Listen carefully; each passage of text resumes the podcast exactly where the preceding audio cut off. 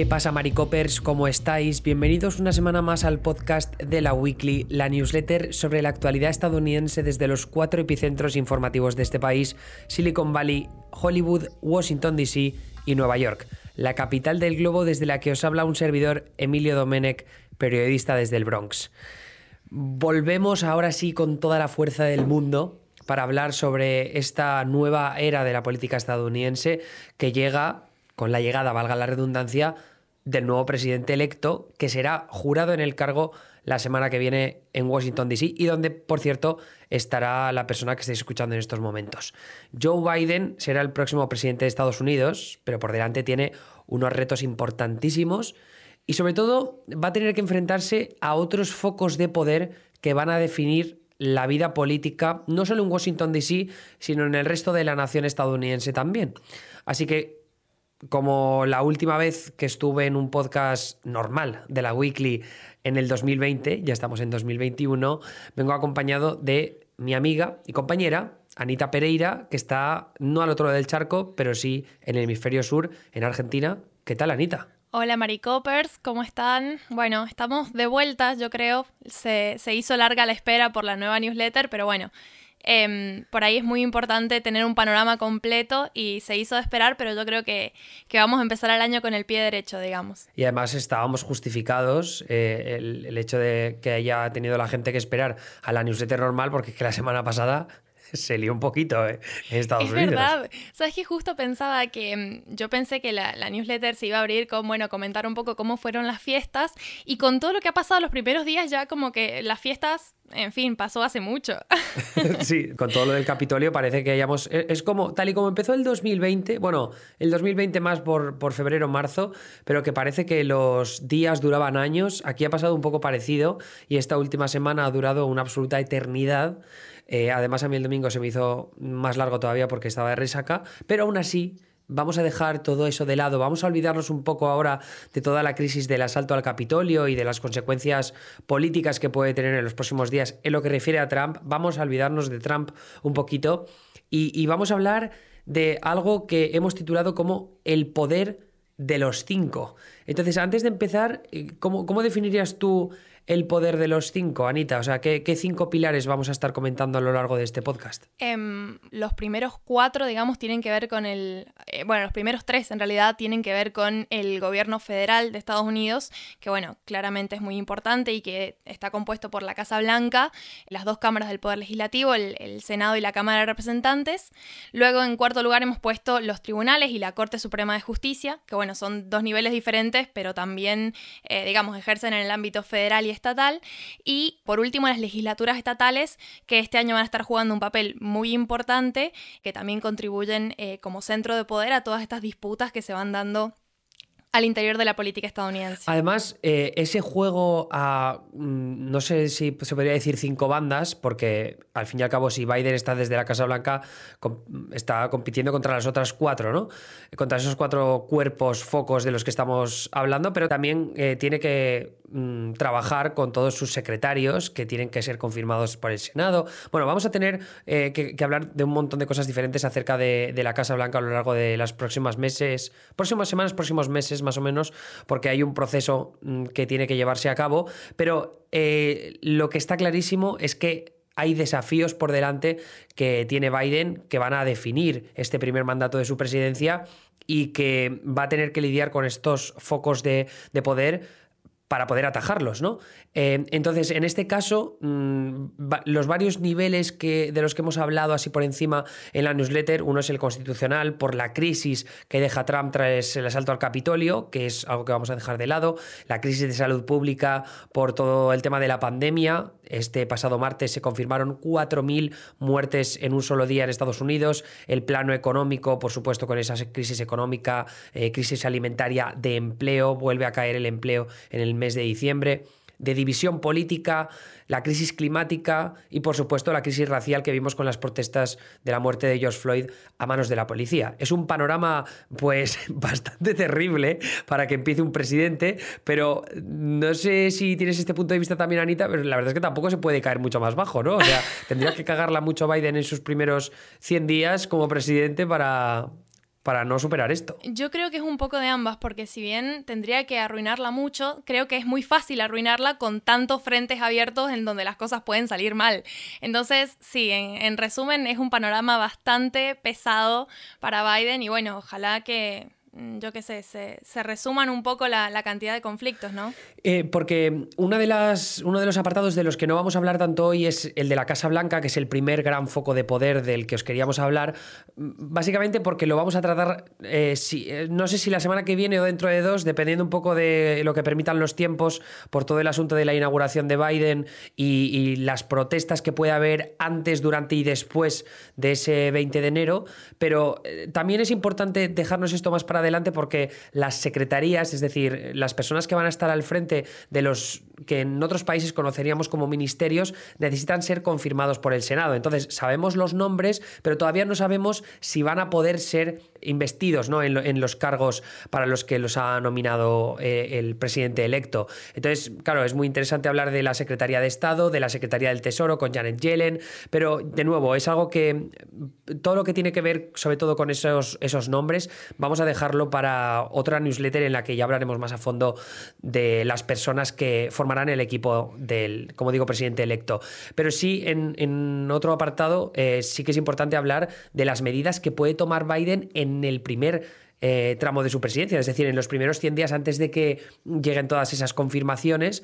Y, Anita, a mí me parece que un plano esencial tiene que ser eh, cómo responde a todas las medidas que ha tomado Trump a lo largo de los últimos años desde el Ejecutivo, es decir, todas aquellas que no han necesitado aprobación de las cámaras legislativas. Totalmente, mucho de esto por ahí lo hemos hablado en, justo en el podcast pasado cuando hicimos un resumen de todo lo que fue el año. Em, y sí, evidentemente eh, Biden va a tener muchos desafíos y muchos desafíos que tienen que ver digamos, con el legado que ha dejado Trump, pero también con los compromisos que ha asumido durante toda la campaña y que, digamos, están más al interior de lo que es su partido. Y ya ahí enganchamos con puntualmente la situación en el Senado, que me parece después de lo que pasó en, Georgia, que también ya quedó atrás porque medio como que pasó del Capitolio después y nos olvidamos, pero es importante y abre una puerta interesante para, para los demócratas y desafíos para Biden. Y, ese desafío, como decía lo de las confirmaciones del Senado, va a pasar por esa Cámara Alta, que, ahora mismo eh, los demócratas han conseguido el control de la Cámara Alta, pero es una mayoría súper justita. En esto, o sea, el segundo foco de poder, por supuesto, es ese Senado, que ahora tiene los demócratas 50 senadores y con la ayuda de la vicepresidenta electa de Kamala Harris, que ejerce como presidenta del Senado, pues van a deshacer cualquier empate que haya de 50 demócratas contra 50 republicanos. Entonces, en el caso de las nominaciones a las secretarías, eh, si no hay ninguna fuga sorpresiva, ¿no? Por ejemplo, Bernie Sanders que vota otra cosa, o, Joe Manchin, que ahora hablaremos un poco más de él, vota otra cosa diferente, en principio no van a tener problemas en, en confirmar a esas nominaciones, no solo las de las secretarías, también judiciales, que también es algo de lo que tenemos que hablar en este, en este podcast. Y, a mí me interesa mucho también todo aquello que tenga que ver con eh, las, los proyectos legislativos más ambiciosos que necesitan esa aprobación por parte de al menos una mayoría superior a los 60 senadores, que eso va a ser, Anita, muy, muy, muy complicado con Mitch McConnell al otro lado. Totalmente. Además, bueno, justamente creo que, la clave de los desafíos va a tener que ver más con los proyectos legislativos. Em, digamos que tienen posiciones contrapuestas al interior del Partido Demócrata y que por supuesto se espera que el Partido Republicano eh, tenga sus comentarios al respecto. Entonces por ahí no sé si tanto, bueno, no sé qué pensás vos al respecto, pero por ahí con el tema de las nominaciones puede eh, zafar un poco, digamos, y, conservar un cierto clima. Eh, tranquilo el Senado en el sentido, bueno, la mayoría demócrata y demás, pero ya cuando nos vamos a proyectos legislativos me parece que la cosa se puede llegar a complicar y mucho. Sí, porque em, es cierto que hay algunos, como puede ser un plan de infraestructura para eh, todo el tema de reforma de puentes, de carreteras, que es una creación, de, va a generar una creación de empleo tremenda. Falta ver también dónde está el techo de gasto que quieren proponer los demócratas, pero ahí los republicanos tampoco se pueden arriesgar tanto a decirle que no, ¿no? Pueden ejercer un bloqueo en un momento tan crítico para el país a, varios niveles diferentes, como comentábamos al principio del podcast. Entonces, no sé si tú em, ves por ahí, ¿crees que los republicanos van a estar dispuestos a negociar o que van a, ejercer un bloqueo hasta, hasta noviembre de 2022, que es cuando están las nuevas elecciones de medio mandato y que normalmente benefician al partido que no está en el poder? Yo creo que justamente de cara a estas elecciones, el Partido Republicano y con lo que les ha representado la caída de Trump, digamos, no se va a poder dar el lujo de, generar una opinión negativa en la opinión pública estadounidense. Entonces me parece que en las, situaciones en las que puedan eh, llegar a acuerdos, eh, me, suena, digamos, eh, como una posibilidad viable que lo hagan. Ahora, ya con proyectos del ala progresista demócrata no, no veo esperanza realmente. Sí, claro, porque ahí las presiones que va a haber por parte de los progresistas, eh, que eso también eh, falta comentarlo en la Cámara de Representantes, va a ser un, plano interesante de, las negociaciones que va a tener que comandar Biden. Y no solo Biden, también algunos de sus secretarios, porque Janet Yellen como secretaria del Tesoro tendrá que estar ahí negociando en el Capitolio todo el rato para ver eh, cuánto nos gastamos en la infraestructura, cuánto nos gastamos en sanidad, de repente la transición ecológica va a ser eh, un toma y daca constante que va a definir, me parece, eh, gran parte del, primer mandato de Joe Biden. Ya veremos también si se presenta la reelección, que esa es una incógnita que siempre está en marcha. Eh, pero en lo que respecta a los nombres, porque, claro, hablamos de esas dos, dos tipos de mayorías, esa mayoría simple de 50 senadores demócratas y el apoyo de, de, la, de Kamala Harris, de la presidenta, la que sería la presidenta del Senado, pero ahí el, el voto necesario es el de el que conocemos nosotros como Jumanji, Anita. Sí, totalmente. Me hace mucha gracia cada vez que lo nombramos, pero e-, es un, buen mote de nuestra comunidad. Eh, Joe, Manchin, senador por West Virginia, que es un estado muy republicano, pero que ganó sus elecciones en 2018, tampoco tiene nada que perder en el corto plazo porque eh, los senadores se eligen cada seis años, entonces estaríamos hablando de una reelección en 2024. Entonces, en este momento político, claro, él se puede permitir ser todo lo moderado que él ha dejado caer que es con sus declaraciones y sus decisiones políticas de, los últimos dos años. Entonces, en este caso, Joe Manchin se va a, conseguir, se va a convertir en una figura esencial. También algunos de los senadores moderados, eh, como Kirsten Sinema de Arizona, eh, y por supuesto, eh, todo lo que tiene que ver con Lisa Murkowski y Susan Collins, que lejos de lo que es el Partido Republicano más anti-Trump, Mitt Romney, estoy pensando, Ben Sasse, que a veces se han alineado un poco con los demócratas, pero que no les interesa eh, nada, o sea, nunca más. Quiero decir, al final son conservadores puros y no van a querer alinearse con esas, eh, esos proyectos legislativos demócratas más ambiciosos. Por eso ahí, si pierden a John Manchin los demócratas, igual es eh, una alternativa viable puede ser tirar de Murkowski o de Collins para el futuro. Mm, pero para la otra mayoría importante, que es la de los 60 senadores, esto lo contamos porque hay dos procesos legislativos a tener en cuenta en el Senado. Em,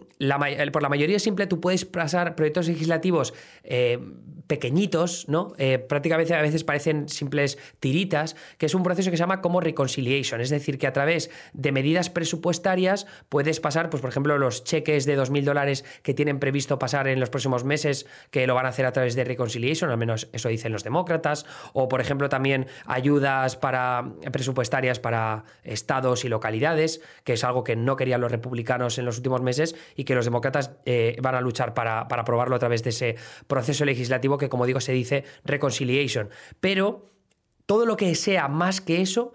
puede ser bloqueado por el conocido como filibuster. Y el filibuster es eh, que bloqueas el, debate que hay en, la Cámara Alta. Si no consigues 60 senadores para terminar con ese debate, pues eh, es, imposible pasar ese proyecto legislativo y no sigue adelante. Eh, así que si llega algo muy progresista por parte de la Cámara de Representantes, ahí es donde se puede fastidiar todo porque no van a encontrar los apoyos republicanos suficientes eh, y quien, no, los va a encontrar va a ser Chuck Schumer, que es esa otra figura muy relevante de este foco de poder del Senado, que es el líder de la, nueva mayoría de los demócratas. Pero en, esa Cámara de Representantes ¿Quiénes son los dos grupos que tú crees que pueden tener más influencia, teniendo en cuenta que son los demócratas la mayoría, Anita? Bueno, los dos grandes grupos, digamos, son por un lado el ala progresista de lo que es el Partido Demócrata, que tiene figuras muy conocidas como es eh, Alexandria Casio Cortés, y por otro lado tenemos lo que son, eh, digamos, el, sector más moderado del partido y que por ahí tiene sus diferencias. Bueno, ha tenido eh, encontronazos importantes después de las elecciones porque, bueno, Recordemos que eh, la, diferencia que le, sacó al Partido Republicano, el Partido Demócrata en la Cámara de Representantes, fue mucho menor a la esperada. Entonces, por ahí van con unos números un poco más ajustados de lo planificado y eso ha generado tensiones. Em, bueno, eh, Alexandria Casio Cortés y su, su eh, squad, su escuadrón, como eh, se las conoce mucho, son representantes que tienen muchas iniciativas progresistas em, y que tienen que ver con, por ejemplo, el proyecto de transición ecológica, el Green New Deal, iniciativas como Medicare for All, a las que les han prestado su apoyo y que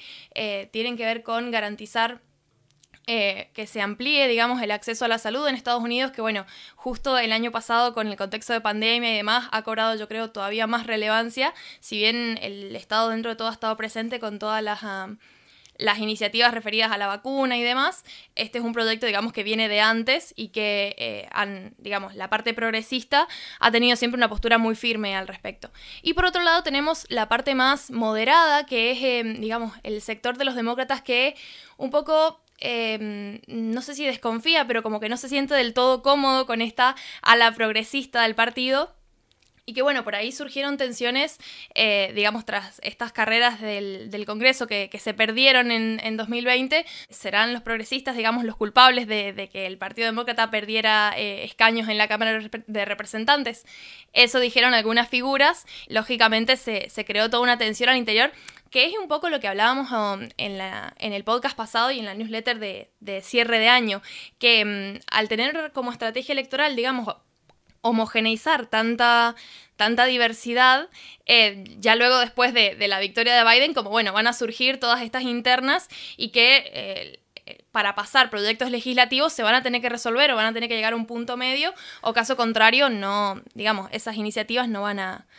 a ver la, aprobación. Sí, que ahí es lo que decíamos antes del Senado, que es verdad que antes, si no, lleva, no llegan a recuperar el control de la mayoría, habría tenido una excusa Biden perfecta para decir, oye, mira, no puedo llevar esto tan progresista al Senado porque los demócratas no tenemos la mayoría. Ahora que sí que la tienen, pues se pueden excusar en Joe Manchin y que Jumanji se lleve toda la mierda por parte de los progresistas. Pero también es cierto que con lo corta que es la mayoría en la Cámara de Representantes, es cierto que los progresistas tienen una voz eh, muy fuerte, sobre todo a través de voces como AOC, Ilan Omar, Rashida Tlaib o Cory Bush, ahora que, ha cogido una prominencia bastante gorda, que la invitan a muchísimos canales de televisión, porque yo creo que,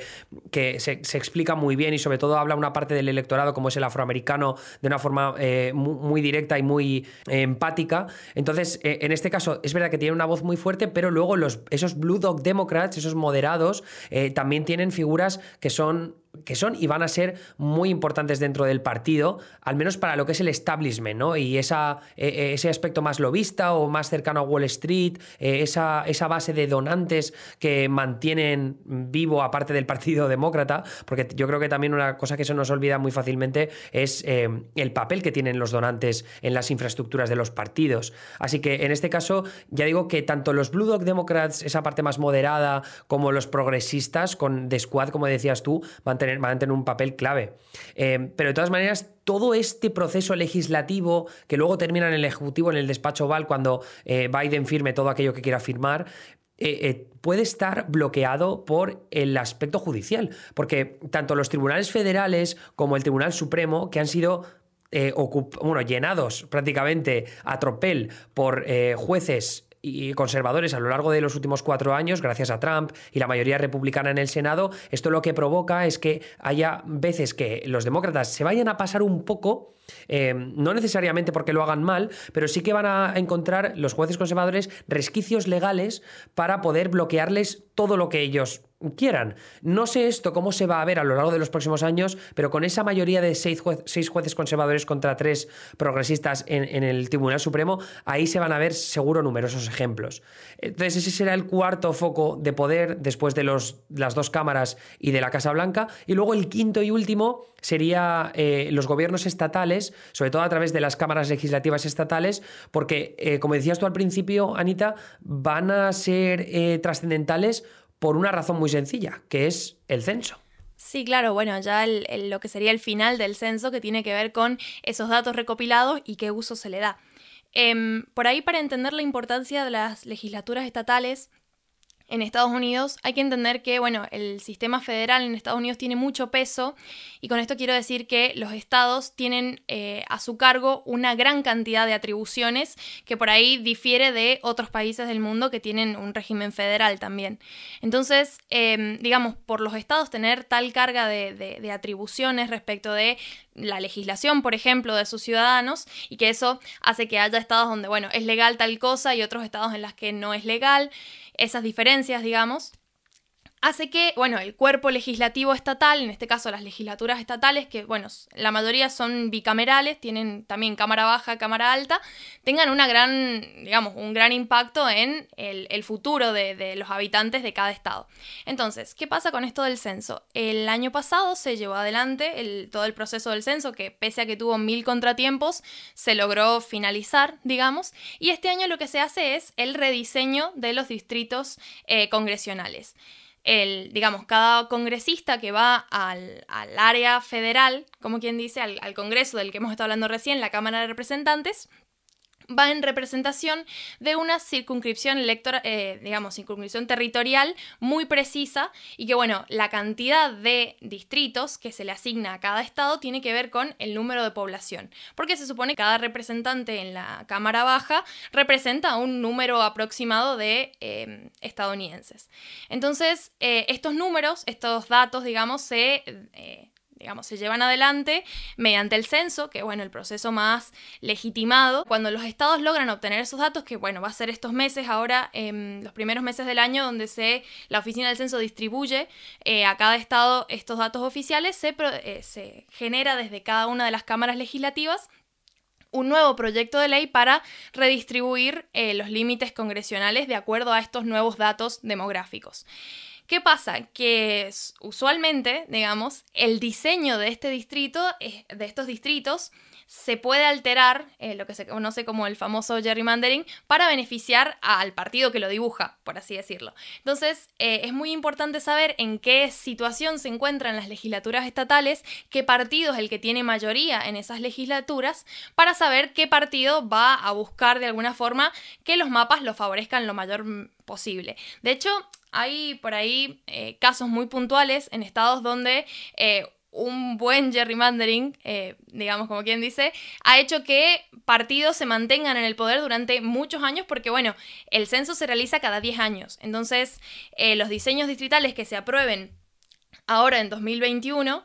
bueno, y que no vayan a, juicio ni, ni demás, hasta 2030, mm, cuando se vuelva a hacer el censo y se vuelva a repetir este proceso, se van a mantener. Entonces es como garantizar una ventaja a ese partido. Y bueno, todo este proceso se va a estar llevando a cabo em, este año que es algo que ha pasado de forma muy destacada en estados como Wisconsin, ¿no? Que Wisconsin los demócratas eh, pueden seguir ganando todo lo que quieran por encima del 54, 55, 56% me parece que era, y aún así seguían perdiendo de forma abrumadora eh, no, no los distritos congresionales, sino los distritos de los, del Senado estatal y de la Cámara de Representantes estatal, lo cual les quitaba de cualquier posición de poder para tomar decisiones sobre cómo se dibujan esos mapas. La suerte que tienen los demócratas es que ahora tienen muchos gobernadores que se eligen a nivel estatal y por tanto no se ven afectados por ese gerrymandering para poder eh, bloquear los mapas que sean flagrantemente eh, perjudiciales para ellos. Pero aún así, eh, es ese poder que siguen teniendo los republicanos en multitud de estados diferentes y cómo pueden manipular el gerrymandering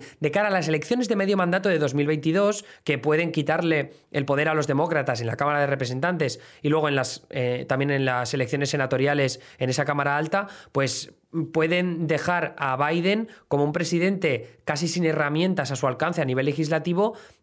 de justo después de sus dos primeros años en el poder. Entonces, eh, en este caso se presenta eh, un, momento muy difícil para Biden en lo que respecta en, su conflicto o en sus negociaciones, como quieras llamarlo, con los estados y por eso eh, queríamos destacarlos como uno de los cinco grandes focos de poder de este, de este primer mandato de Biden que empieza la semana que viene y que sin duda va a ser fascinante, os vamos a seguir explicando aquí. Así que, eh, sin más dilación, yo creo que podemos dejarlo ahí porque en, el, en la newsletter también tenéis más en profundidad algunos de los nombres más destacados y, me parece que así hemos dejado, o sea, lo dejamos como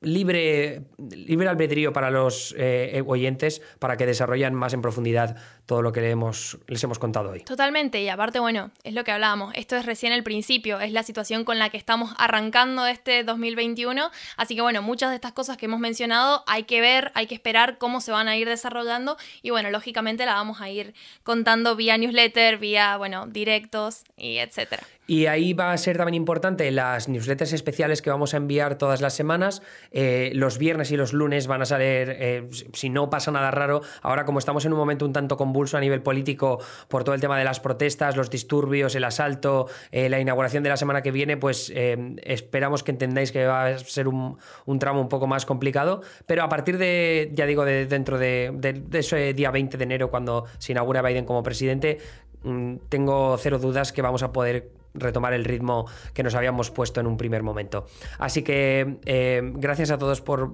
seguir escuchándonos y si sois suscriptores premium, que sepáis que estáis apoyando todo este proyecto desde la base. Anita, muchas gracias una semana más por estar conmigo y nos escuchamos la semana que viene. Así es, hasta la weekly que viene. Hasta luego.